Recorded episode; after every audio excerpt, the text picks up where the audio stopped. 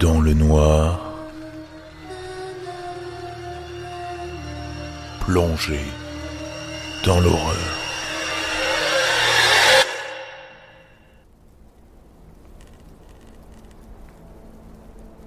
Avant de commencer, je tiens à m'excuser si je fais quelque chose de mal. Je suis un peu vieux et je n'arrive pas à suivre toutes ces nouvelles technologies. Mais j'ai entendu dire que ce podcast était un endroit pour partager des histoires effrayantes. Et l'histoire que j'ai à raconter est vraiment effrayante. J'ai eu des centaines d'étudiants au cours de mes 30 années en tant que professeur d'art dans un lycée. La plupart d'entre eux étaient des adolescents ordinaires, sans histoire, dont je ne me souviens même pas du nom. Je ne peux pas en dire autant de Marie. Marie était petite et un peu ronde. Elle portait des lunettes épaisses et avait de l'acné sur le visage. Elle avait toujours cet air de surprise sur son visage, et elle regardait toujours vers le sol. C'était comme s'il y avait un panneau avec écrit Frappez-moi collé sur son dos. Comme vous l'avez sans doute deviné, elle était la cible des brimades de ses camarades de classe. Avant que vous ne disiez quoi que ce soit, j'ai essayé de faire quelque chose, mais j'ai été ignoré à la fois par mes collègues et par les camarades de classe de Marie. Marie avait une véritable passion pour l'art, en particulier la peinture. Je me souviens encore de la façon dont son visage s'illuminait lorsqu'elle passait le pinceau sur la toile. Elle était vraiment très douée, même si elle ne le savait pas. Cela me brisait le cœur d'entendre les autres élèves se moquer de son travail. Mais ce n'est pas pour ça que je me souviens si bien d'elle. Vous voyez, Marie avait un talent, un talent que, je l'espère, personne d'autre ne possède. Je me souviens du jour où je l'ai découvert, la façon dont elle est venue me voir au déjeuner avec cette étincelle dans les yeux. Je crois que c'était la première fois que je la voyais vraiment heureuse. J'ai quelque chose à te montrer, m'avait-elle chuchoté. Elle m'avait conduit à un placard de rangement, en avait sorti une feuille de papier sur laquelle elle avait décidé un bonhomme de bois. Elle s'est assise et a posé le papier devant elle. Elle a commencé à déplacer ses mains sur le papier en murmurant quelque chose, comme si elle était dans une transe que personne ne pouvait briser. Regarde le papier, a-t-elle chuchoté.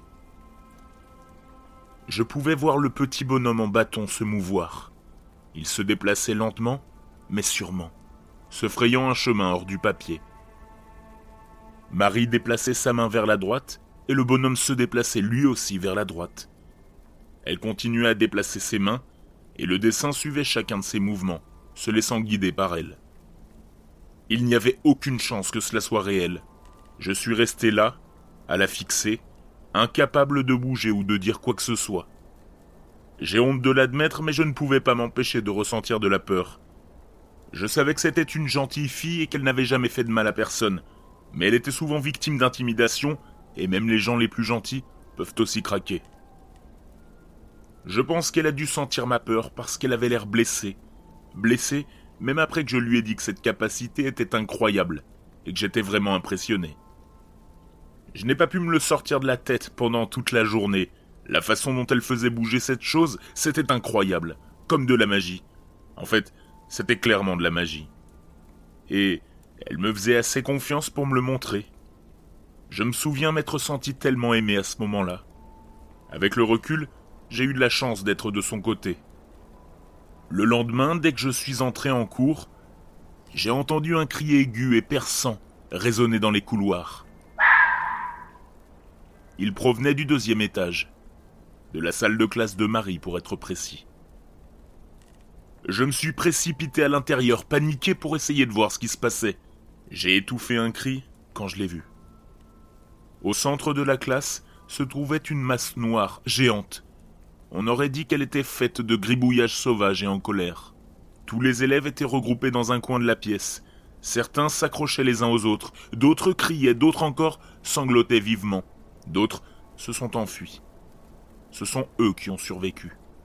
Tout le monde avait l'air terrifié. Tout le monde, sauf Marie.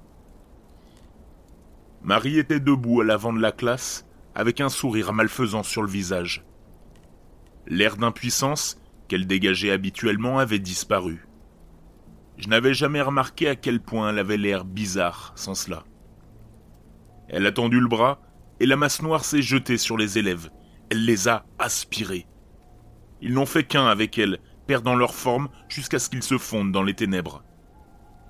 Elle est restée là, à respirer profondément, avec ce sourire dérangé sur le visage.